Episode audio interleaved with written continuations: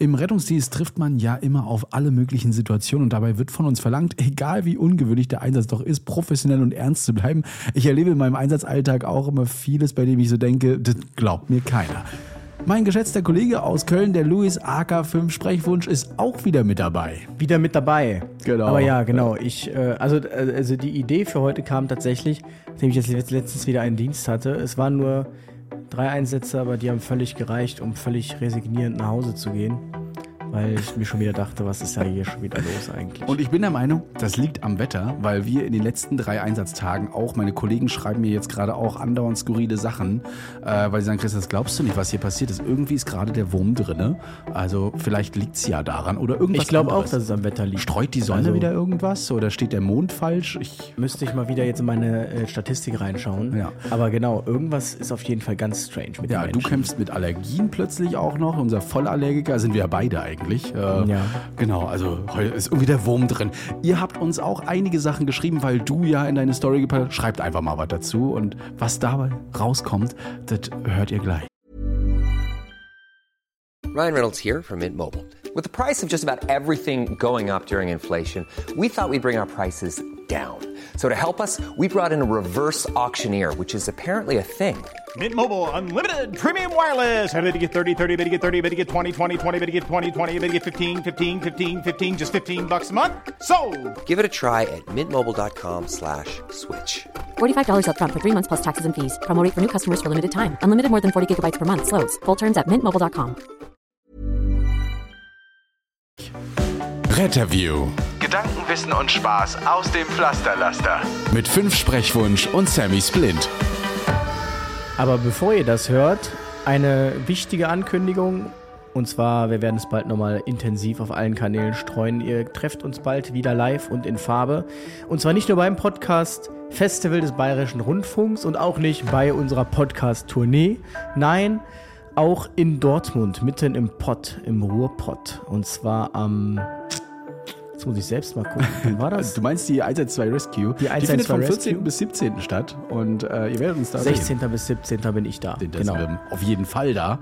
Aber ihr könnt natürlich schon vorher mal umher gucken. Ne? Die Tage vorher wird natürlich viel aufgebaut sein. Es ist diesmal für alle was da. Also Katschutz, Brandschutz, Rettungswesen, alles dabei. Und äh, wir sind gespannt, euch wieder zu treffen und den ein oder anderen Dialog auch zu führen mit euch. Ich, ich bin gespannt, ja. Ja, es wird bestimmt auf jeden Fall lustig. Und du hast es schon angesprochen, äh, der Termin steht ja jetzt fest, Bayerisches äh, Rundfunk-Podcast-Festival am 10.10. .10. um 20 Uhr sind wir nämlich im Z-Bau in Nürnberg zu sehen. Die Karten gibt es aber erst ab dem 12.06. um 12 Uhr. Da äh, schnell sichern.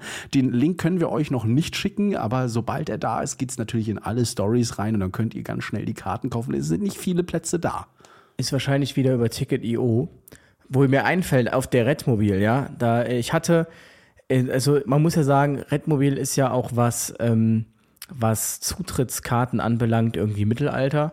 Also man äh, muss ja immer als Aussteller einen Zettel mitführen, Ausstellerausweis. Und wenn du den vergisst, brauchst du nicht denken, dass du mit einem Foto oder sonst was weiterkommst. Ähm, und an einem Morgen, wie sollte es anders sein, habe ich es natürlich vergessen gehabt, diesen Zettel. Und oh. ähm, dann kam der Schrodi, der von der HDG kam rein ich kam aber dann nicht rein. Und dann haben sie den Chef hier von Ticket.io geholt und der meinte, nee, ab 9 Uhr erst. Oh. Und dann meine ich, aber ich habe das einfach nur vergessen, ja. Ich kann auch gerne zum Stand gehen, gucken, ob es da liegt, dann, dann bringe ich das. Und dann war das ein Hin und Her und Hin und Her. Und ähm, jetzt rückblickend hätte ich ihm, glaube ich, sagen sollen, wissen Sie was? Unsere Show können Sie direkt von Ihrem Server runternehmen. Die gibt es jetzt nämlich woanders. Ja, die gibt es jetzt bei Eventim, wenn Sie mir so frech kommen. Ja, ja, genau. Also gleich, gleich mal wegmachen. Wir gehen zu Stage und äh, zu, genau. zu Eventim, machen das da. Ähm, mal so reingeguckt. Ne? Ich habe ja äh, überlegt, welche Stadt denn so am meisten Karten schon so kaufen würde und hätte nicht gedacht, dass in München schon echt viele, viele Karten weg sind. Hätte ja. ich schon gedacht. Ja, also krass. Ich Genau, München war jetzt das Einzige, was wir noch, wir sind ja den Süden Deutschlands, sind wir uns ja noch so ein bisschen schuldig geblieben. Stimmt. Aber ja. ähm, mhm. genau, in Berlin waren wir natürlich auch noch nicht, im Osten sind wir auch noch was schuldig, also Berlin, München und Köln natürlich. Das ja. war dann bald ich habe mir mal die, die Webseiten auch angeguckt, so von den Locations, also richtig schicke Sachen. Ja, da können wir ordentlich was machen für das, was wir da so schon im Sinn haben, was wir mit euch machen, äh, wird es auf jeden Fall cool.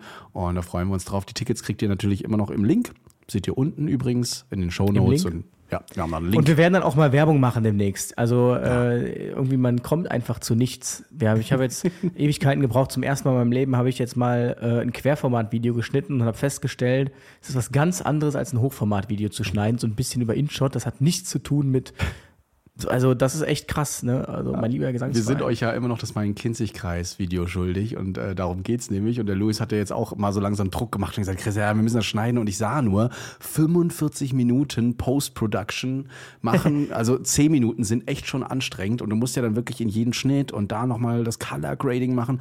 Und äh, du hattest ja schon angefangen, die Bildschirme teilweise zu abzublenden. Das ist ja auch immer ein Aufwand. Ja, und dann geht's ja noch rein, dass du, äh, ich habe ja einige äh, Tonspuren durch eine KI gejagt, weil man die teilweise echt schlecht versteht oder schwierig versteht, wenn man den Kopf so wegdreht. Aber ich finde, das ist ganz gut gelungen und jetzt geht's in die ähm, Freigabe noch durch die Klinik und durch den Main-Kinzig-Kreis und dann kriegt ihr das natürlich auch auf YouTube. 45 Minuten, schöne Doku, also ist wirklich äh, toll. Kann man mal Ich finde auch, äh, wir haben das Beste rausgeholt, es geht direkt los. Ähm, ich, man muss ja sagen, das Mikro, das ist top wenn ja. du direkt in die Richtung des Mikros sprichst. So. Aber was das Mikro gar nicht mag, ist zu viel, das merke ich auf der Redmobile bei den Schnitten, zu viel Hintergrundgeräusch und zu viel, äh, das mag das Mikro überhaupt nicht. Genau. Ja, deswegen müssen wir mal gucken, ob wir da nochmal das in Kombi nochmal mit den Ansteckmikro nehmen. Aber das kriegt die KI äh, echt gut hin. Manchmal klingen die Stimmen so ein bisschen digital, da merkt ihr es dann einfach. Es liegt daran, dass die versucht, wirklich alles rauszuholen. Aber es geht manchmal Und nicht wie genau funktioniert ja, das denn genau, hier? Genau, so, ja. so, so, klingt das da manchmal.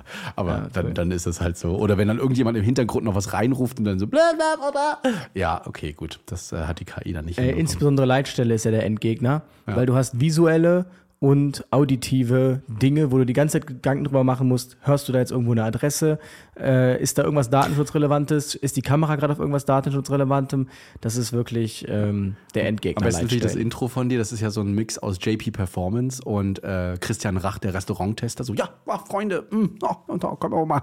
Das, das fand ich sehr gut schon. Und, äh, ich fand's lustig, äh, ich fand den, den Manuel Wilhelm relativ lustig tatsächlich. Hast du es gesehen, wo ich meinte, wir wollen abmoderieren? Ja, ja, genau. So, oh, ach so, äh, ja, mh, hm, ups. Dann machen wir das mal. Nee, also guckt euch an, wir wollen ja nicht mehr so viel spoilern. Ähm, ihr habt ganz viele E-Mails geschrieben. Und ähm, ich bin mal durch Spotify durchgegangen, weil da gibt's ja auch eine QA. Habe ich vorher noch nicht so realisiert, dass wir darauf ja mal hingewiesen haben. Und ihr benutzt die schon seit Folge, ich glaube, 92 oder sogar noch früher. Und bin da auf so ein paar Sachen gestoßen. Die Kim, die regt sich nämlich tierisch über uns auf. Schwester ja. Kim? Ja, nee, sie heißt einfach nur, ich nehme Kim, sieht man auch öffentlich den Kommentar, könnt ihr mal bei den Folgen reingucken. Die hat nämlich zuerst geschrieben, ich habe äh, mich noch nie so über eine Folge geärgert wie diese. Ich fand euren Podcast bisher super toll, aber die Folge hat mich wirklich enttäuscht, vor allem hinsichtlich eurer Meinung zur Berufsfeuerwehr. Das ist ihr erster Kommentar. Und dann hast du ja, haben wir ja nochmal nachgelegt mit, ich glaube, der Novellierung war das dann mit dem Rettungsdienst. Und da hat man ja dann wieder gefeuert und da schrieb sie, bitte hört endlich auf, sowas über die Feuerwehr und darauf rumzuhacken. Meiner Erfahrung nach ist die Qualität der Arbeit in den Rettungen der He-Orgs weitaus schlechter als bei der Rettung der Berufsfeuerwehr. Also, das äh, wird ja das nächste Bashing hier nochmal nach Assistenzhunde und ähm, Schulsanitätsdienst. Ja. Also äh, das kann man sich gleich abschminken. Da muss man leider aufhören, den Podcast zu hören. Ich werde nicht aufhören, äh, fest davon zu überzeugt zu sein, dass äh, Vollzeitrettungsdienst äh, genauso wichtig ist wie Feuerwehr und dass das äh, durchaus berechtigt ist, autark gesehen zu werden, auch wenn das die Feuerwehrlobby natürlich überhaupt nicht hören möchte.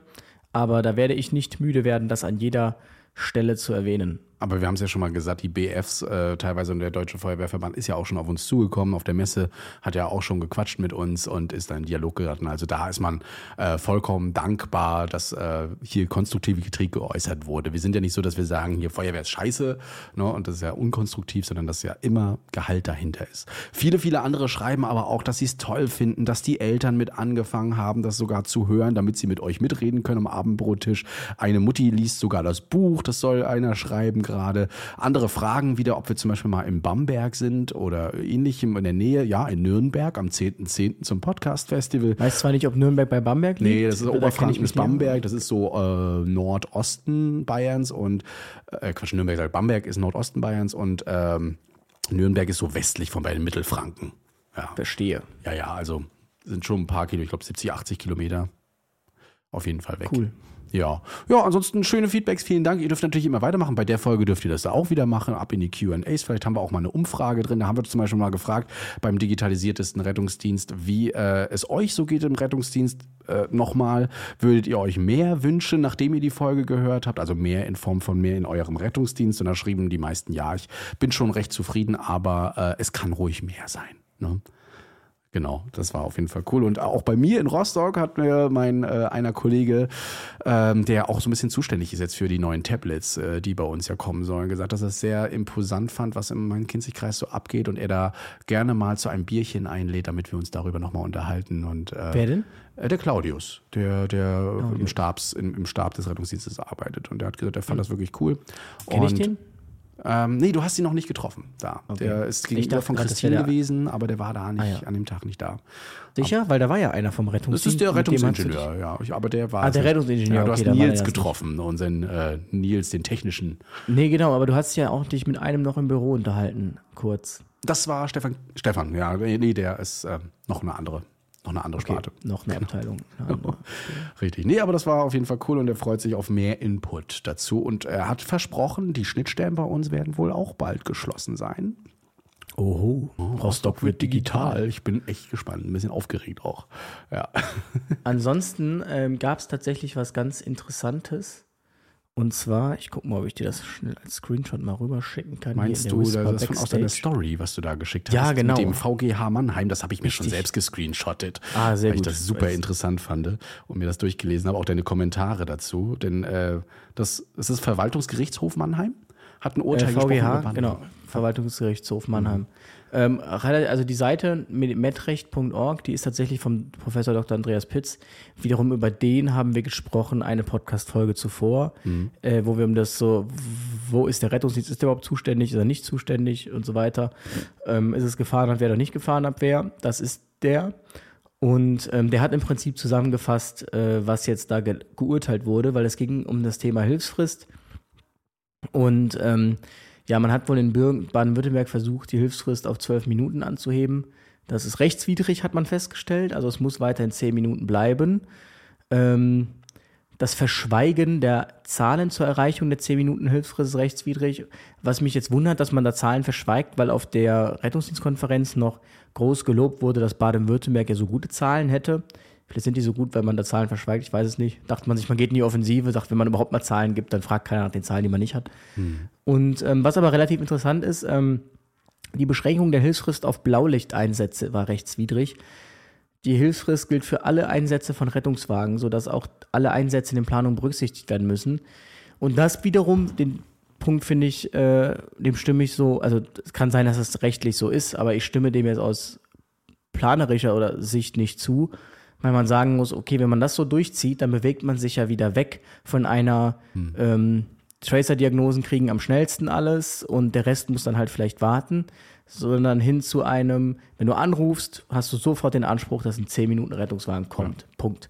Und das wird natürlich zu viel, wesentlich mehr Rettungswagen führen, die man dann in Dienst nehmen muss. Es wird die Personalsituation verschärfen und ähm, ja, ich finde das äh, schwierig. Ja, am besten finde ich noch den nächsten Punkt. Die Beschränkung der Hilfsfrist auf das erste an Notfall eintreffende Rettungsmittel ist rechtswidrig, sodass der Rettungsdienst auch einen Massenanfall von Verletzten planerisch berücksichtigen muss. Ah, uh, ja, also ähm, erst eintreffendes Rettungsmittel, manchmal ist es ja auch gar nicht möglich zu wissen, ob es jetzt ein Mampf ist. Na, aber dass man da dann sagt, ja, da müssen alle anderen Kräfte auch innerhalb dieser Hilfsfrist mit drin sein, finde ich echt schwierig. Ich weiß auch nicht genau, was die damit äh, meinen. Also meinen die jetzt, ähm, es muss ein Rettungswagen als erstes eintreffen und ab dann ist Hilfsfrist Manf okay? Oder meinen die wirklich, dass jeder Patient auch an der gleichen Einsatzstelle den Anspruch hat, in zehn Minuten ein Fahrzeug zu bekommen? Weil wenn die das meinen, dann muss ich sagen, wie willst du denn das, das planerisch in irgendeiner Form umsetzen? müsstest Also du immer eine SEG vorrätig haben, die jederzeit da sitzen und denken könnten, es geht jetzt los. Ne? Also wenn die rausfahren, dann sitzen die auch sofort drin und oft ist es ja nicht so. SEG werden ja manchmal aus, aus, aus Feuerwehrleuten auch mit zusammengepackt, werden oder auch alarmiert von zu Hause aus, ne, wenn es eine Ehrenamtliche ist. Also das wird wirklich äh, spannend, also wirklich spannend, wie man das bewältigen möchte. Aber na, wenn man natürlich schlau ist jetzt in Baden-Württemberg, dann macht man das, was die Wiener Berufsrettung macht und sagt, okay, perfekt, wir haben jetzt die Gesetzesgrundlage, also haben, müssen wir auch Geld in die Hand nehmen, also gibt es jetzt eine Berufsrettung. Und dafür gibt es dann, ich weiß nicht, wie groß Baden-Württemberg flächenmäßig ist, wobei zehn Minuten schon echt spack sind.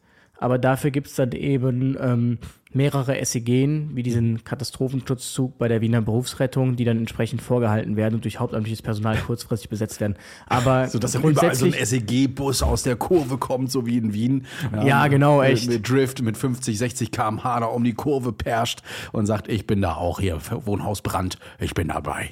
Dann ähm, auch relativ interessant, das mit den Ausschluss aller Notfallverlegungen, also ich finde es wirklich krass, dass man in Baden-Württemberg wirklich so viel gefuscht hat, weil ähm, auch Notfallverlegungen nicht zu berücksichtigen, planerisch finde ich sportlich. Also das muss man berücksichtigen. Jede Notfallverlegung zählt mit in den großen Einsatzhaufen.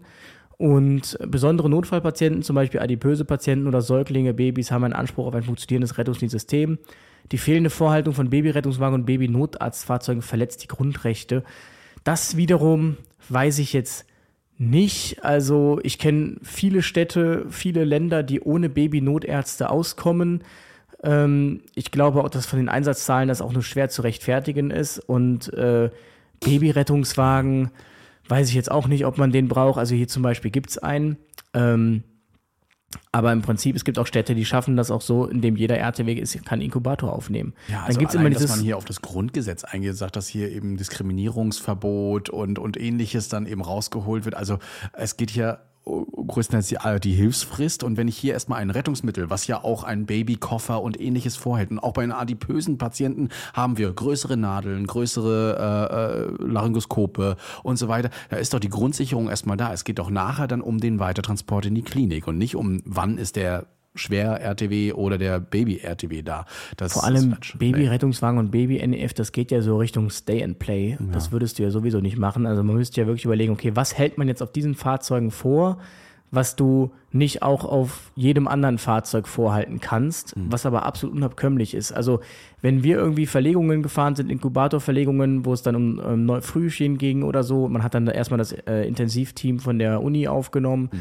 Dann ähm, haben die relativ viel vor Ort rumgedoktert aber jetzt nicht, dass ich den Eindruck hatte, die bräuchten jetzt noch irgendwas, sondern einfach mit Medikamenten. Mhm. Und dann haben sie die halt, äh, haben wir die schnell rübergefahren, so, ne? Ja. Und dann konnten die die auf intensiv weiter betreuen. Ja, vielleicht möchte man hier auf diese, auch die Load-Go-Treat-Variante zurückgreifen, dass man auf dem RTW, ähm, Baby-RTW dann nochmal weiter versorgt. Aber bisher haben wir das echt, also wir haben tatsächlich ein Baby-RTW und, oder Baby-NRW sogar und ein, äh, mehrere Schwerlast-RTWs, die aber immer von bestehenden Rettungscrews äh, besetzt werden. Also von einem normalen RTW, die springen dann einfach um darauf. Ne? Kann natürlich bedeuten, dass wenn beide RTWs weg sind, auf der einen Wache zum Beispiel, dass dann äh, entweder jemand vom HLF oder LF runter muss, ne? der dann das äh, Ganze dann fährt und transportiert, oder aber, dass man länger warten muss.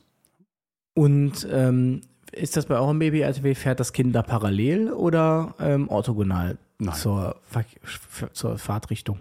Ähm, oh, gute Frage. Oh, gute Frage. Ich glaube, es fährt Nee, kann ich dir nicht, kann ich dir nicht sagen. Habe ich noch nie erlebt, bin damit auch noch nie gefahren. Nee. Mir hat nämlich jemand geschrieben, in Hamburg gäbe es ja diesen, dieses Fahrzeug, mhm. da wird das Kind das quer zur quer Fahrtrichtung fahren. Ja.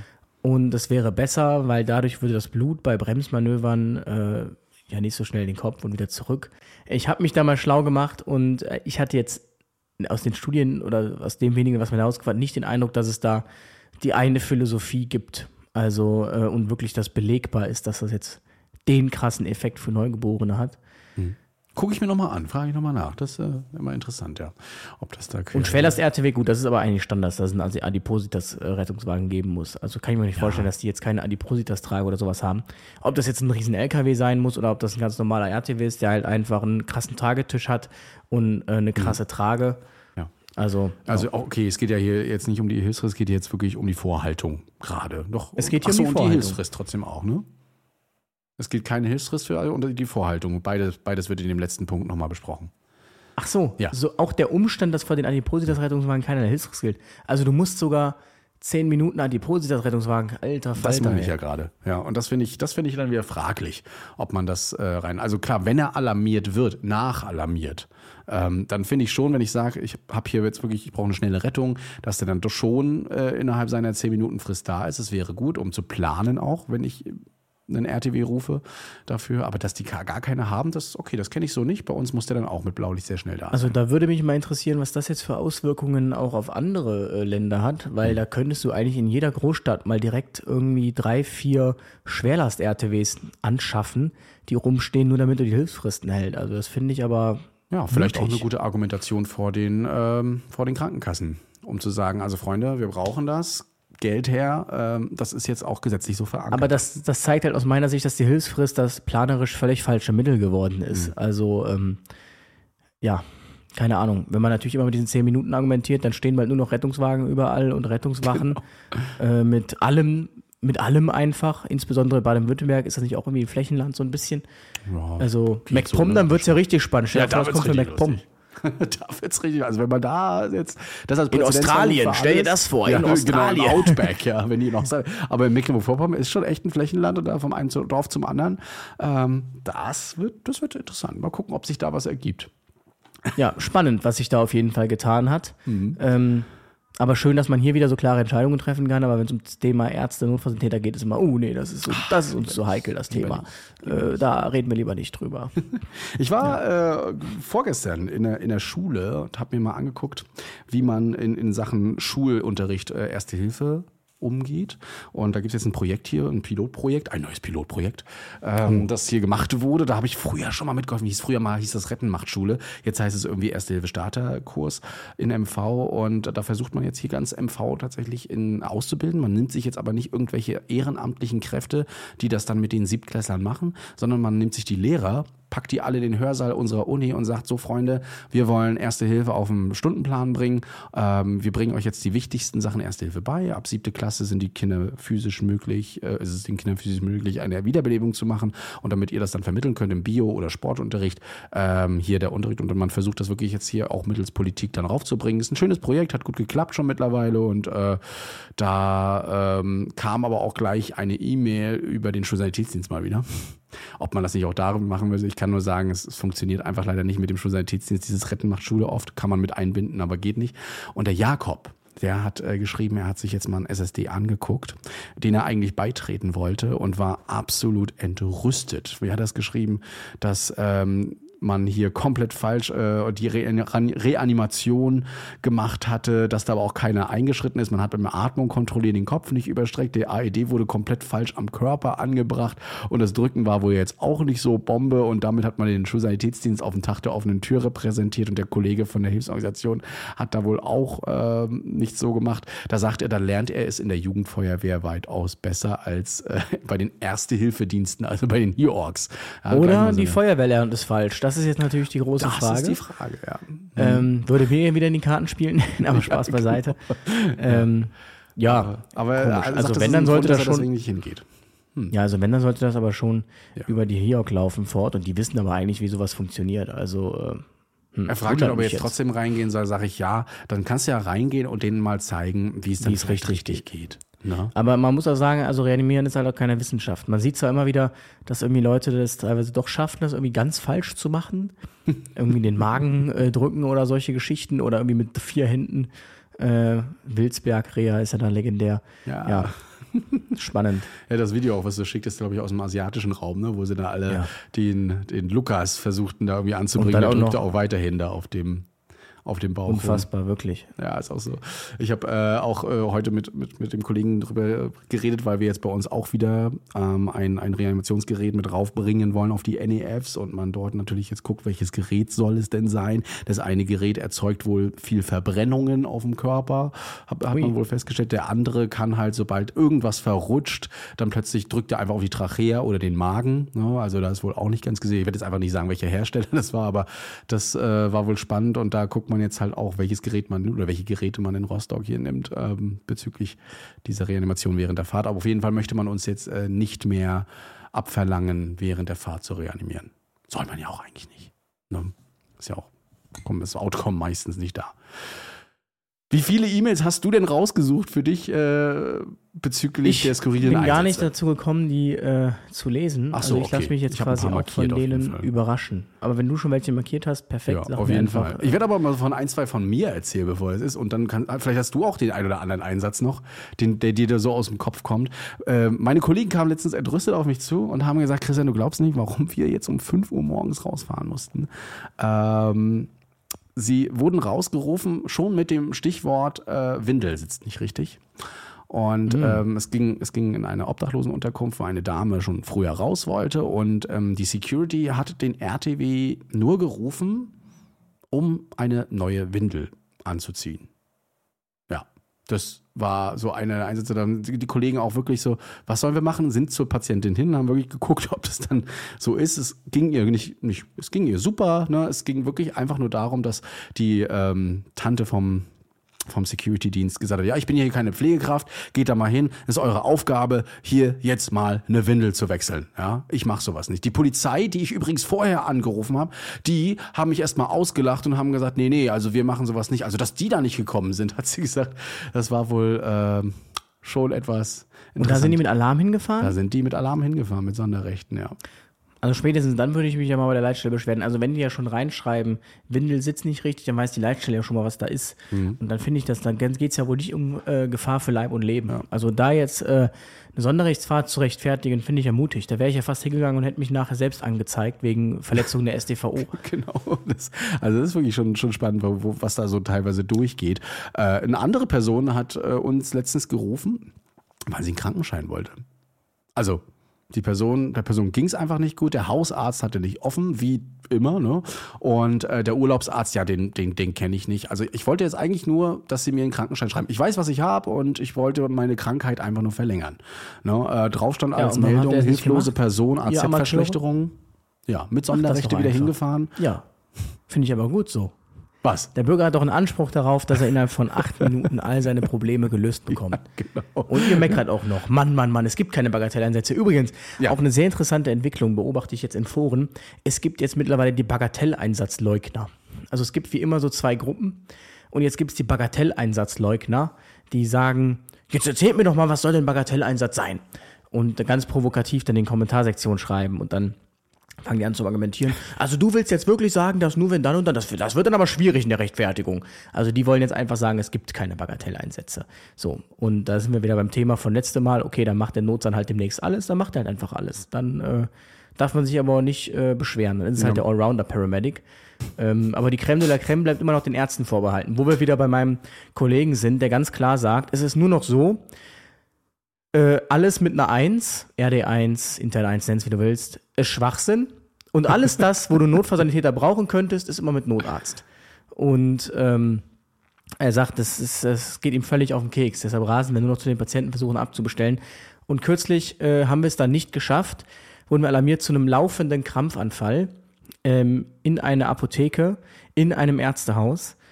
Wir fahren, das war direkt um die Ecke, wir kommen an und Patient war augenscheinlich noch am Krampfen, was mir schon komisch vorkam.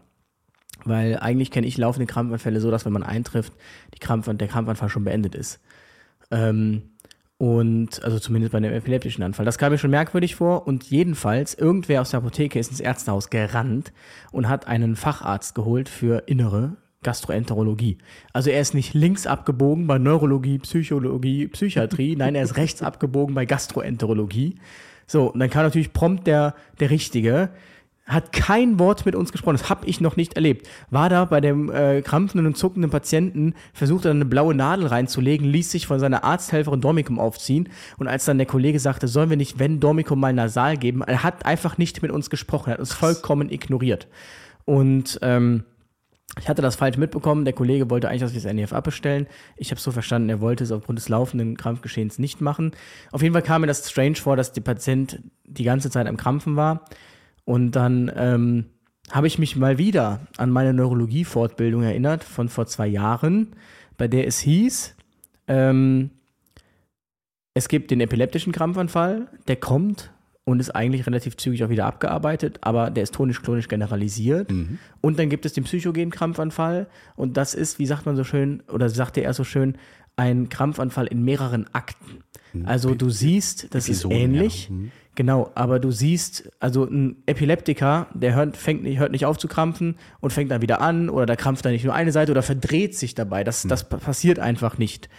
Und ähm, das kam mir nämlich schon strange vor die ganze Zeit. Und dann kam das NEF und ja, wie lang krampft der denn? Und äh, dann hieß es natürlich seit fünf bis zehn Minuten, "Hm, okay, dann zieh schon mal Kepra auf. Also jetzt hier richtig hartes Antiepileptikum, ja, wir schießen Patienten auf die Intensivstation. Dann sagte ich zum Notarzt, sind wir uns denn sicher, dass das kein psychogener Krampfanfall ist? Dann guckt er mich so an, na jetzt haben wir die Therapie ja schon begonnen. Wo ich ihm dachte, ach so, also wenn wir Urapidil aufziehen und dann kommt der Blutdruck, da steht 80, 40, naja, ich habe es jetzt schon aufgezogen, ich gebe es ihm trotzdem, oder was ist das für eine Logik? Was ist das denn, genau? Und dann saßt du aber bei ihm so ratter, ratter, ratter. Wie ist denn die Sättigung? 99. Äh, Ja, dann wart noch mal mit dem Kepra. Und dann fügte sich das Puzzleteil komplett zusammen, denn was hatte der, was hatte der Patient am rechten Handgelenk? Na? Ein SOS-ID-Armband. Nein. Also das ist mir zum ersten Mal in der freien Wildbahn begegnet.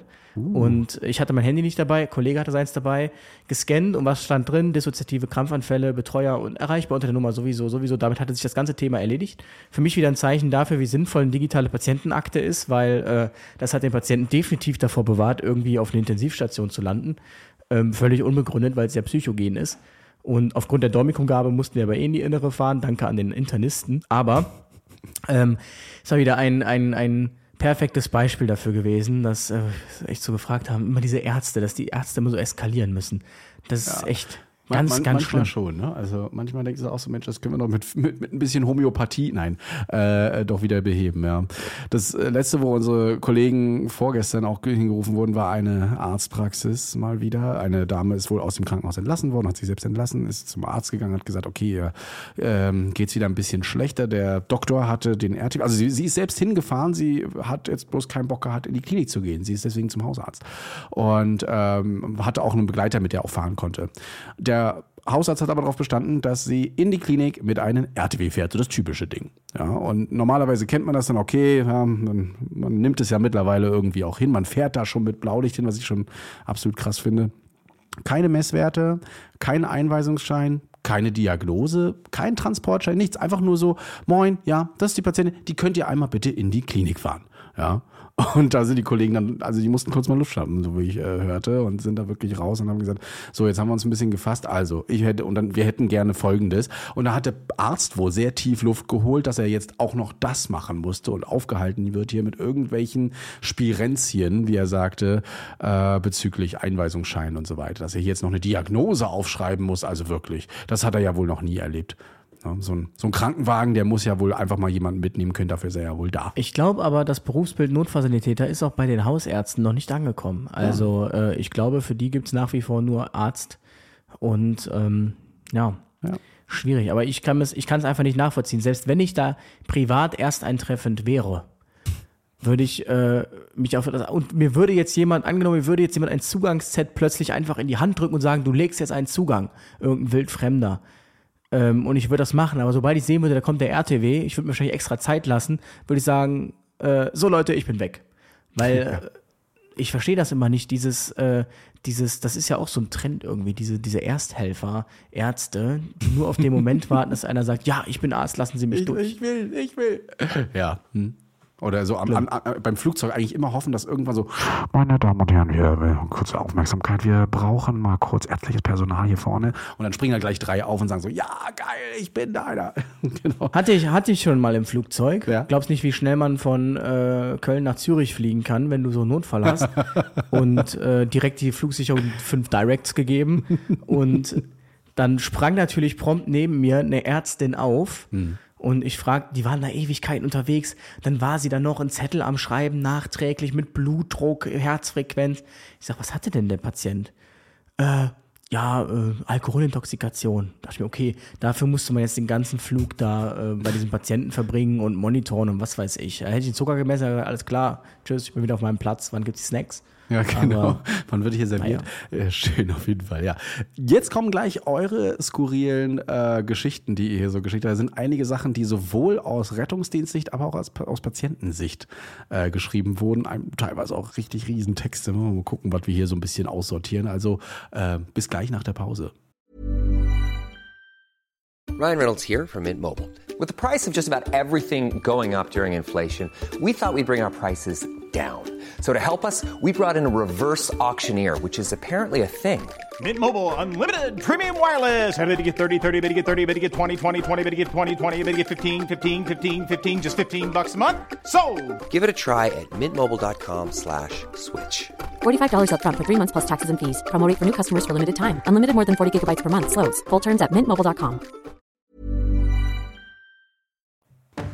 Ich hatte äh, auch einen anaphylaktischen Schock, also nicht ich, sondern Patientin. Ähm, übrigens am gleichen Ort wie der Windel.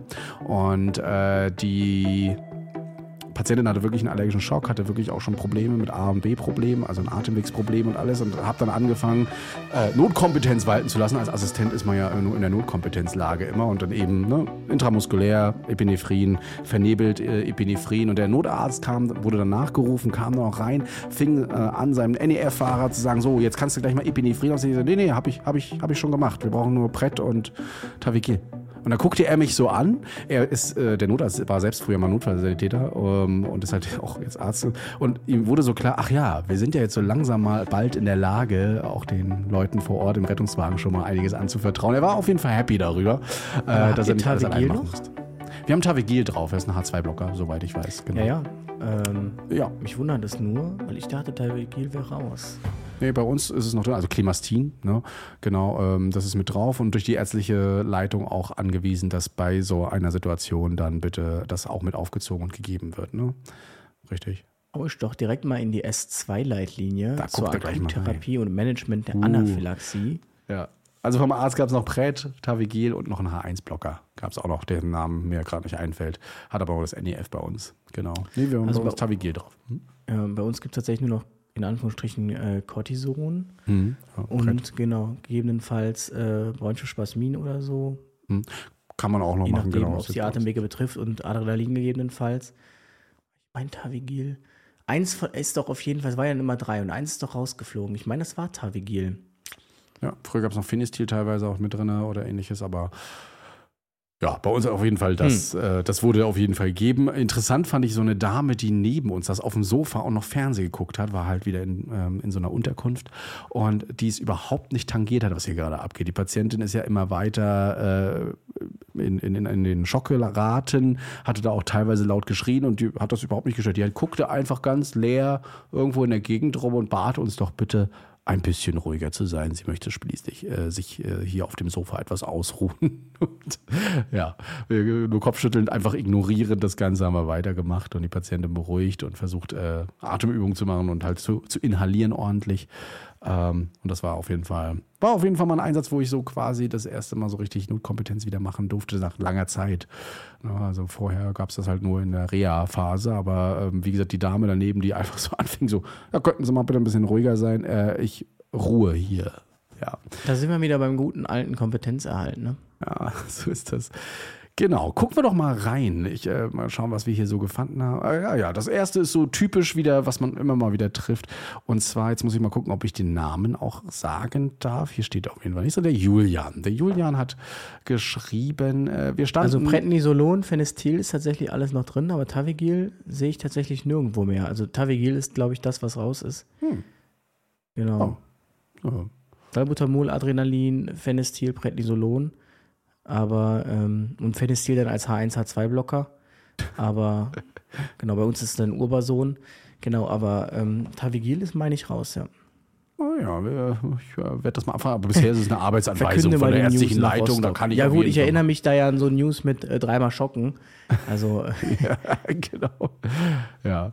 So, jetzt aber der Julian. Der schreibt, sie standen wegen einer Reha vor einer Tiefgarageneinfahrt, da der Patient wenige Meter vor der Einfahrt lag und die Einfahrt zu niedrig für den RTW war, mussten sie halt davor stehen. Darauf wurden wir von Passanten angepöbelt, wann wir denn endlich die aus dem Weg fahren würden. Als dann der Patient im Auto war, öffnete der NEF-Fahrer die Tür und meinte, dass wir lieber wegfahren sollen, sonst gibt's hier draußen bald noch Tote. Daraufhin erwiderte der Notarzt nur, wir haben bereits einen hier drinne und schmiss die Tür zu. Das kann man sich nicht ausdenken, schreibt der Julian. Ja, aber das wird irgendwie Trend. Ey, ich habe auch neuerdings in jedem Einsatz habe ich Diskussionen ähm, darüber, warum wir die Straße blockieren. Die Leute sind so frech, ja, die hupen, die kommen neuerdings bis an die Tür, klingeln dich da raus nach dem Motto, fahren Sie doch mal hier weg.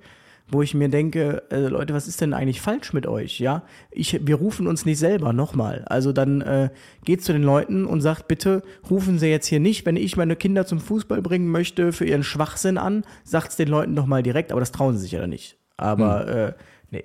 Also das ist aus meiner Sicht eine Konsequenz der steigenden Bagatelleinsätze. Ähm, Und ich kann auch die Busfahrer verstehen, die völlig genervt sind, weil die bei ihrer, auf ihrer ganzen Route fünfmal einfach nur stehen bleiben müssen, weil die irgendwie der RTW alles dicht macht. Aber das ist das, Resultat der gestiegenen Einsatzzahlen. Da können wir nichts für. Das ist einfach so. Und manchmal müssen wir einfach irgendwo stehen. Also wir haben ja auch ein, zwei Straßen, wo wir echt noch Bedenken haben mit den neuen RTWs, dass wir da richtig kommen- durchkommen. Das liegt dann, ich sage auch immer, das liegt nicht daran, dass die RTWs zu breit sind, liegt daran, dass einfach falsch und dumm geparkt wird.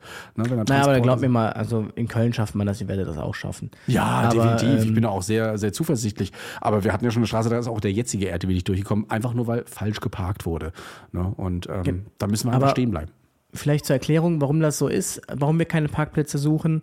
Also wir parken immer so, dass wir am schnellsten zum Patienten kommen, das ist das eine. Und das einfache Stehen auf der Straße ist die beste Situation, weil der RTW steht nicht in einem Gefälle. Und das ermöglicht eben, dass man die Trage auch zum Beispiel am einfachsten rausholen kann. Und da gibt es teilweise Konstellationen, wenn du irgendwie sagst, ja, fahr doch einfach die Einfahrt hoch, dann steckst du aber in so einem Gefälle, Genau. dann schießt dir die Trage entgegen, dann kämpfst du den Patienten damit hochzukriegen. Und ähm, das funktioniert. Also die ideale Situation ist wirklich, der RTW steht einfach auf der Straße. Du hast, kommst von allen Seiten an das Fahrzeug ran und du hast keine Probleme. Und ich bin mal gespannt mit den elektrisch-hydraulischen Tragen, ob die das überhaupt mitmachen würden, wenn der RTW im Gefälle steht. Das glaube ich nämlich nicht. Vor allem, wenn er so, äh, so quer steht. So quer steht, genau, Also so halt bordsteinmäßig. Auf dem Bordstein, genau. Wir haben ja Kollegen, die fahren immer gerne auch auf dem Bordstein drauf, aber dann meistens so, dass der Trageschisch so halb Straße, halb Bordstein ist. Und äh, ja, gut, zum Ra Trage rausziehen geht's vielleicht noch, das macht die noch mit, aber mit Patienten, da guckt er sich dann auch meistens an und sagt so, oh fuck, wäre ich mal auf der Straße geblieben. Ja, Genau. so. Deshalb machen wir das nicht. Und ähm, schuld sind immer die Patienten, sage ich euch ganz ehrlich dazu. Also, wenn ihr euch beschweren wollt, beschwert euch bei den Patienten und nicht bei uns. Ja, letztens aber wieder jemanden, gehabt. den sie ansprechen wollen. Ja? letztens wieder gehabt, äh, ruft da äh, eine Frau an und äh, das fängt schon damit an, dass wir klingeln und dann, hallo, wer ist da? Und dann wusst du eigentlich schon Bescheid. Und ähm, ja, die Dame äh, wollte auch eigentlich nur ein KTW haben und runtergetragen werden und äh, weil sie jetzt seit ein paar Wochen irgendwas hatte und meinte, sie muss jetzt mal wieder ins Krankenhaus. Und äh, ja, toll. Dafür haben wir dann die ganze Straße dicht gemacht. So. Aber da können wir nichts für. Ja. Die Jennifer, die hat, äh, die sagt ganz am Ende ihrer E-Mail auch, äh, die Probleme sind weitreichender als nur im RTW. Sie ist selbst wohl öfter mal Patientin oder hat äh, auch Kinder, die Patienten geworden sind und da hat sie wohl schon einiges erlebt. Ich nehme mal so ein, zwei Geschichten, packe ich mir mal raus. Sie hat eine Tochter mit sechs Monate alt, die stützte vom Elternbett und flog auf den Kopf, war dann ohnmächtig oder kurzzeitig bewusstlos. Also habe ich einen RTW gerufen, als der bei uns war, war sie wieder wach. Wir sollten aber ins Krankenhaus wegen Erbrechen und verdrehten Augen, was sie wohl gemacht hatte. Die Ärztin dort hat sie nur ganz kurz untersucht, mir eine Liste mit möglichen Symptomen einer Gehirnerschütterung in die Hand gedrückt und sie wieder entlassen. Ich sollte dann einfach nur die nächsten nach Nächte zweimal wecken und gut ist. Okay, also komm, ja gut. Muss die Ärztin vertreten, ja, äh, riskant, da kein CT, MRT, wie auch immer zu machen, CCT. Aber gut, das musste sie dann selbst machen. Die andere Geschichte, äh, da wusste ich selbst so ein bisschen, da bin ich auch immer froh, dass das noch nie bei mir passiert ist. Äh, ich hatte auf der Arbeit einen Krampfanfall, der RTW samt Notärztin kam. Ich habe ähm, zweimal zwei Minuten durchgekrampft, so meine Chefin. Ich hatte mich ich hatte mir eingenässt, unregelmäßig geatmet und so weiter. Al- Also wurde ich auf die Trage vom RTW verbracht. Beim Reintragen in den Wagen hat man mir den Kopf gegen die Tür geknallt. Ui. Ja, also da voreilig die Trage reinschieben, bitte immer mit Bedacht. Ne? Das soll echt nicht passieren. Ich hoffe, du hast dir da ein bisschen, hast auch mal ein bisschen gemeckert. Also das sollte eigentlich, also da muss man schon mal treffen, ne, bis man so eine Tür erwischt. Ja, ich wollte gerade sagen, also mein lieber Gesangsverein. Die haben dich aber nicht gemocht. Äh, wahrscheinlich nicht, weiß ich nicht. Also das, das ist mir noch nie passiert. Ich habe es auch noch nie irgendwie anderen erlebt. Äh, ich habe es mal erlebt, dass die Tür so zufällt und gegen den Tragetisch der ausfällt, weil irgendwie Wind weht. Ne? Dass die Tür da so ein bisschen gegen die Trage kommt. Aber mit dem Kopf, Kopf gegen die Tür? Puh. Wobei du weißt auch nicht, was das für eine RTW war, ne? Ja. Komischer Kofferhersteller. Wow. Auf Ansonsten der Jonas, 27 Jahre alt und seit 2021 Notfallsanitäter. Ähm, Geschichte 1. Ich war Notfallsanitäter auf dem RTW, Großstadt, 110.000 Einwohner. Habe den Tagdienst mit zwei Kollegen verbracht. Er ist zweiter Azubi, äh, Azubi, zweites Lehrjahr. Wir wurden am späten Vormittag, ca. 11.30 Uhr, als RTW mit Sondersignal in eine urologische Gemeinschaftspraxis alarmiert. Bei uns im Rettungsdienstbereich gibt es nur sehr grobe Angaben in Form von Alarmierungscodes nach Notfallbildern. Dort eingetroffen empfing uns ein medizinischer Fachangestellter schon an der Tür und sagte gleich, wir können ihm folgen. Er führte uns in den Wartebereich der Praxis, drückte mir einen Teeschein in die Hand und sagte, ihr wisst ja, wie es läuft. Patient XY sitzt hier und kann mit. Woraufhin ich mir erstmal den Transportschein ansah, auf welchem klassischerweise KTW angekreuzt war und das Feld medizinisch-fachliche Betreuung notwendig, weil mit einem Minus versehen war, worauf ich den MFA fragte, was uns denn hier erwartet. Dieser entgegnete mir, dass der Katheter von Patient XY verstopft war und gewechselt werden musste, was in der Praxis Erfolg ist, wobei im Neuen nun Blutspuren zu sehen sind und das abgeklärt gehört. Ich fragte nach einer ärztlichen Übergabe und der MFA sagte, die Ärztin ist im Gespräch und ich sagte, dass das kein Problem ist, ging zum Behandlungszimmer, klopfte und ging und schaute hinein. Die Ärztin schaute mich verdutzt an und fragte, ach, Sie sind schon da? Ich entgegnete, wenn ein RTW zu einem lebensbedrohlichen Einsatz gerufen wird und wir kommen wir natürlich schnell. Die Ärztin verließ das Behandlungszimmer und kam zum Tresen. Sie fragte mich sichtlich erstaunt, wie ich denn darauf käme, dass hier ein lebensbedrohlicher Einsatz vorliegt. Ich antwortete, dass das die Definition für die Alarmierung eines Rettungswagens ist. Die Ärztin war noch erstaunt und sagte, sie wollte einen KTW, wenn überhaupt noch lieber ein Taxi. Daraufhin schaltete sich der medizinische Fachangestellte ein und sagte, beim Taxi ist keiner reingegangen und die Leitstelle meint, ein KTW dauert eine Stunde, solange könne Patient XY nicht warten. Patient XY im Wartezimmer, Wartebereich sitzen, entgegnete, ich wohne nur 100 Meter weg, Frau kann auch das Auto holen und mich selbst fahren. Ich bin ja noch fit. MFA sagte, nein, die Fahrer sind ja nun da und nehmen sie mit. Ich lehne mich über den Tresen und sagte, wir sind keine Fahrer, ich bin examinierter Notfallsanitäter mit einer dreijährigen Ausbildung. Mein Kollege ist in der S mit viel Erfahrung und der jüngere Kollege wird bald mal Notstand sein. Ich bitte dies zu beachten, wir nehmen Patienten XY auch nicht mit. Wir sind für akute Notfälle da, die Ärztin bejahte das und ließ uns wieder gehen. Und ähm, als er sich dann freigemeldet hat, sind sie auch direkt zu einer Anaphylaxie gefahren, weil sie das einzige Rettungsmittel waren. Was? Ja. Ja. Ähm, Klassik, Klassiker. Ja, Wäre so nicht gelaufen, wenn man eine gemeinsame Leitstelle hätte. Ja, ich möchte behaupten, dass ich das noch nie erlebt habe, dass man Einsicht gezeigt hat äh, in so einer Arztpraxis, wenn sowas mal auftritt, sondern immer so, ja, sie sind ja jetzt da und dann nehmen sie mit und auch noch von oben dann auch kam, ja, Leute, ist ein Transport, ist Geld, ne, nimmt mit. Die Leitstellen sind es aber auch teilweise selber schuld, habe ich auch schon Mhm. oft gelegt. Wenn die halt sagen, ja, KTW dauert aber so und so lange. Und den Leuten das somit schon in den Mund legen, zu sagen, RTW schicken. So, dann, ja, muss man sich halt irgendwie nicht wundern, ne? Auf jeden Fall, deswegen. Also das äh, kann ich, äh, schön, dass man da reagiert hat, die Ärztin auch gleich gesagt hat, nee, also ähm, das sollte ein KTW sein und nicht, äh, viele rufen ein RTW. Einmal aus Zeitgründen, dass er sie als erstes genannt hatte und sagte, ja, also wir haben jetzt hier noch noch eine Stunde offen und bis dann KTW da ist, das machen wir nicht.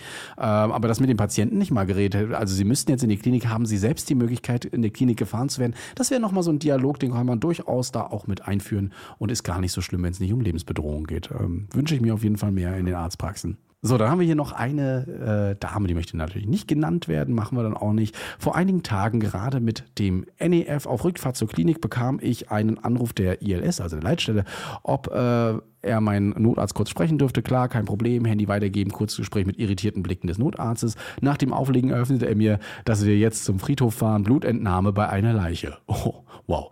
Äh, prompt auch schon den Auftrag im Rescue-Check bekommen, Einsatzort Friedhof, Blutentnahme bei Unfallopfer, äh, HA, RBD kriegt kein Blut. Achso, der Hausarzt und der ärztliche Bereitschaftsdienst bekommt kein Blut. Äh, nach Ankunft im Friedhof, Polizei und Bestatter vor Ort zeigten das Unfallopfer von selbigen Morgen, frustrane Traumaria, ausgeblutet. Äh, da macht auch keiner dem Hausarzt oder irgendwelchen Oh, ich muss mal hier größer machen, meine Augen werden schlechter. Dem. Hausarzt mit dem leidigen Punktionswerkzeug der Der Polizei, Polizei einen Vorwurf. Ach so, die haben äh, natürlich nur eine Intramuskulärnadel gehabt wohl äh, und haben damit kein Blut bekommen. Nach fünf, circa 15 Minuten Punktion in der Leiste subclavia gelang es dann doch mit dem Angiokatheter circa drei bis fünf Milliliter Blut aus dem Herzen zu entnehmen. Definitiv unerwartetster Einsatz meiner Rettungsdienstkarriere, schreibt die Person. Einfach mal zum Friedhof geschickt, Blut abnehmen.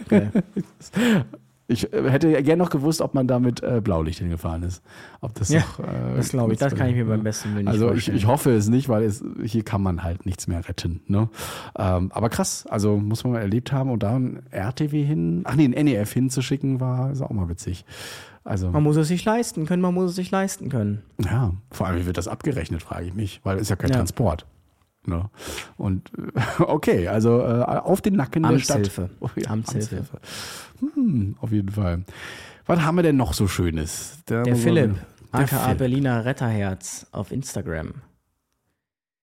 Wurde neulich zu einer Verlegung ohne Wegerecht gerufen. In Berlin ja echt nur eine Überraschung. Grund dafür war eine BWK-Fraktur mit Paralysis in den Beinen, also mit Lähmung. Vor Ort angekommen hat es etwas gedauert, bis Personal gefunden wurde, welches den Patienten kannte. Der Patient ist vor einer Woche gestürzt aufgrund einer oberen GI-Blutung. Diese wurde in einem Krankenhaus behandelt und er wurde nach sechs Tagen in ein anderes Krankenhaus verlegt. Dort angekommen war er wie zuvor mit Hilfe geh- gehfähig und ist am Nachmittag mit Hilfe zur Toilette. Dabei verspürte er bereits Taubheit in den Beinen. Am Abend waren Motorik und Sensibilität in den Beinen verloren. Am nächsten Morgen bemerkte das Personal und veranlasste mehrere Untersuchungen. Äh, um ca. 15 Uhr stand der Befund aus dem MRT fest. Er hatte eine BWK-Fraktur, Brustwirbelkörperfraktur in 7 und 8. Dies verursachte nun die Lähmung ab diesem Bereich. Da die Ärztin lange auf sich warten ließ, untersuchten wir den Patienten nach der Umlagerung. Er war hypoton mit einem Blutdruck von 105 mm Quecksilbersäule und hatte einen brettharten Bauch im unteren Abdomen. Nach der Übergabe fragte ich die Ärztin, warum der Patient ein- keinen Dauerkatheter habe und wann das letzte Wasser gelassen gewesen wäre. Sie sagte am letzten Tag abends und er habe laut Ultraschall kaum Flüssigkeit in der Harnblase. Ein Harnverhalt sei jedoch vorhanden. Er war kurzzeitig, es war kurzzeitig Ruhe und ich äußerte, dass dies bereits mindestens 18 Stunden her ist und die Harnblase im Abdomen deutlich tastbar ist. Daraufhin sagte sie, wir können noch einen DK legen, wenn ich das möchte. Ich meine zu ihr, eigentlich müsste sie es wissen, ob es nötig ist, aber ich würde mir das für den Patienten wünschen, da ich bereits einen starken Rückstau vermute. Nach Legen des DKs entleerte sich die Blase deutlich mit viel orangem Urin. Die Harnblase war dann im Abdomen nicht mehr tastbar. Ich bin froh, dass wir festgestellt haben, dass die Verlegung auch einige Zeit in Anspruch genommen hat und die erste Maßnahme weiter behandelten Krankenhaus nicht gewesen wäre, einen Katheter zu schieben. Tja, ich bin der Retterherz der Pro. Ja, ich also das, das kommt aber manchmal schon vor, dass wenn du einen Patienten irgendwie übernimmst für Notfallverlegung oder ähnliches und du siehst dann irgendeinen Umstand, der hier schon hätte letzt behoben werden sollen und dann kommen die Ärzte auch noch, ja, wenn sie das noch wollen, dann machen wir das noch, aber ansonsten nicht. Und du, hey, das hättet ihr vor Stunden schon machen können. Also gerade wenn die Blase zu sehen ist, das geht tatsächlich, ne, für die da draußen, die das noch nie gesehen haben, es geht tatsächlich, dass man die Blase aus dem Bauch heraus sieht, dann muss die aber richtig prall gefüllt sein. Und das Letzte, was passieren kann, ist, dass die Blase platzt. Ja, wenn das äh, so weitergeht. Ist aber super elastisch und sollte nicht dazu kommen. Sehr, sehr schmerzhaft für den Patienten. Ne? Ähm, Also auch schon eine gefüllte Blase. Ihr kennt das, müsst ihr euch vorstellen. Ihr könnt nicht pullern und das Ding füllt sich immer weiter. Krass, dass er das Unangenehm. gemacht hat. Ja, auf jeden Fall. Der muss ja fast geschrien haben vor Schmerzen. Eigentlich schon. Aber Naja. wenn er natürlich nichts gespürt hat. Ja. Wenn er nichts gemerkt hat, äh, weil er gelähmt war, dann eben nicht. Ne? Also das ist das Gefährliche dabei. Eine andere Person hat auch noch was festgestellt, diesmal nicht im Einsatzdienst, sondern ähm, oder im Einsatz, sondern direkt auf der Wache. Neulich habe ich ein RTW auf einer fremden Wache in Dienst genommen. Dabei war es als Notsan meine Aufgabe, dieses Ambularium zu kontrollieren. Beim Aufklappen des Ambulariums vom Fahrzeug sah ich, dass einige Medikamente fehlten. Nach Aufschlagen des Dokumentationsblattes dazu sah ich, äh, dass hier so einiges nicht stimmen konnte. In der ersten Zeile wurde direkt ein Fehlbestand aufgelistet, wonach das Ambularium hätte getauscht werden müssen. Danach wurde jedoch wei- weiterhin Medikamente verbraucht, also ohne was zu machen. Zwischendurch wurde das Fahrzeug an eine andere Wache übergeben. Dabei hätte man das Ambularium ebenfalls tauschen sollen, da die Fahrzeugkennung auf dem Dokument nicht mehr hinhaut. Ja, wenn man ein bisschen RTWs austauscht.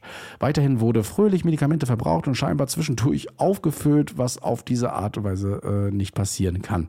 Am Ende stimmte der Bestand der Medikamente jedoch nicht mit den Entnahmen. Ich zog das Ambularium aus dem Verkehr und setzte den Vorgesetzten auf der Wache in Kenntnis. Dieser meinte, er ist sowieso der verantwortlich für den Umgang mit den Medipacks und das sei bekannt und ich kann das ruhig so weiter benutzen. Anschließend tat er ein paar, hat ein paar Aussagen getroffen über den Umgang mit der Dokumentation, die ich hier nicht wiederholen möchte, da es sich äh, nicht der Wahrheit entspricht und die Organisation wo die Organisation wohl in ein schlechtes Licht zieht.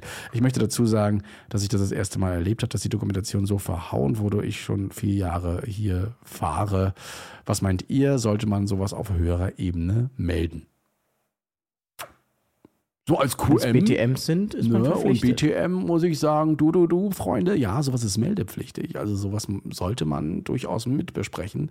Ähm, das geht nicht. Also sowohl, äh, wenn Medikamente irgendwie falsch gelagert wurden und man das einfach so weitermacht, ja, sprich zum Beispiel Temperaturen nicht eingehalten werden bei Supra oder ähnlichem, ähm, das muss, da muss ausgetauscht werden, wenn da nichts gemacht wird und das, nicht, das bemerkt wird. Ähm, erstens selbst machen wäre schon mal eine Sache und das natürlich weitergeben. Ja, Ne, an eine Stelle, die das macht, weil wenn selbst der, die Person, die dafür verantwortlich ist, das zu überprüfen, da nichts macht, dann ist es definitiv ein Verfehlen auf mehreren Ebenen und das muss gemeldet werden. Also ja, ist natürlich doof, wenn der Wachleiter auch äh, gleichzeitig dafür zuständig ist, mhm. weil, äh, ja. Schwierig. Den Wachleiter von seinem Posten zu kriegen, du, das ist äh, schwierig. Ganz schwierig. Ja, es soll auch bestimmt auch nicht um, um, Posten wegnehmen gehen, aber äh, das ist die nächste angehörige Person. Naja, aber das, heißt, das nächste, was er dann ne? tun wird, ich meine, gut, ich weiß nicht, wie lange er da schon fährt, aber das nächste, was du tun wirst, ist dir richtig auf den Keks gehen, ne? Ja. Wenn er spitz kriegt, dass du das gemeldet hast. Ja, das ist halt das, das Problem immer, immer.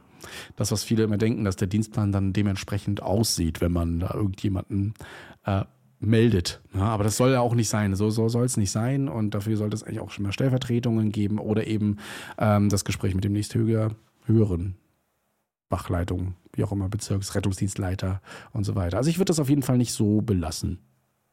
Ja. Habe ich, hab ich eigentlich schon die Geschichte erzählt äh, von, äh, ich weiß nicht, habe ich das beim letzten Mal erzählt? Mit ähm, Thema äh, Azubi verlässt im äh, zweiten Ausbildungsjahr oder während der Ausbildung äh, die Wache und äh, nee, also okay.